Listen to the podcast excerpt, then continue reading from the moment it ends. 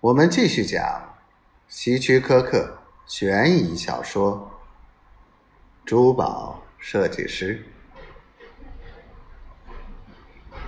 有名的珠宝商，安娜问，扬起两道眉毛。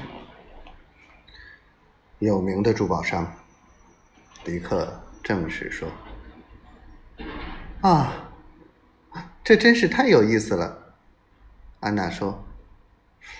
那么，你是一位珠宝设计师了？对，你还有什么问题要问？当然有。安娜又问了几个问题，让迪克签字，然后站起身。迪克先生，请跟我来，我带你到马尔克先生那里去，他是你的健身指导。你可以把行李放在这儿，我会派人送到你的房间的。如果你不介意的话，我要带着这个小箱子。他说：“那里面装着我准备在晚上做的东西。”安娜等迪克拎起那只较小的箱子，然后领他到外面。沿着一个大游泳池边走去，池子里没有人。你们这里人不多，迪克说。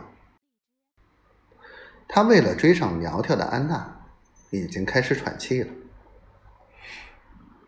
别误会，他说，我们大部分顾客现在都忙着别的事儿呢，健身房的课程。徒步运动、日光浴等等。午饭后，池子里就全是人了。午饭，迪克第一次显出兴趣，用手指弹弹他的大肚子。请问午饭什么时候开？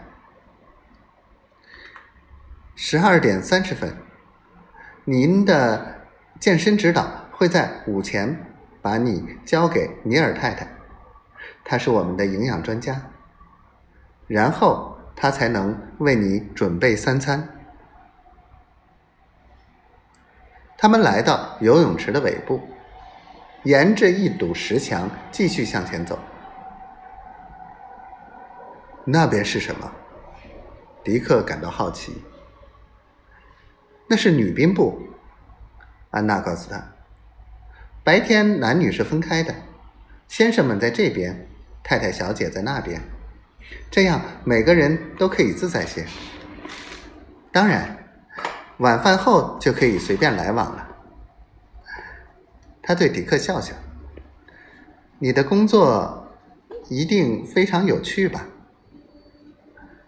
他试探的问。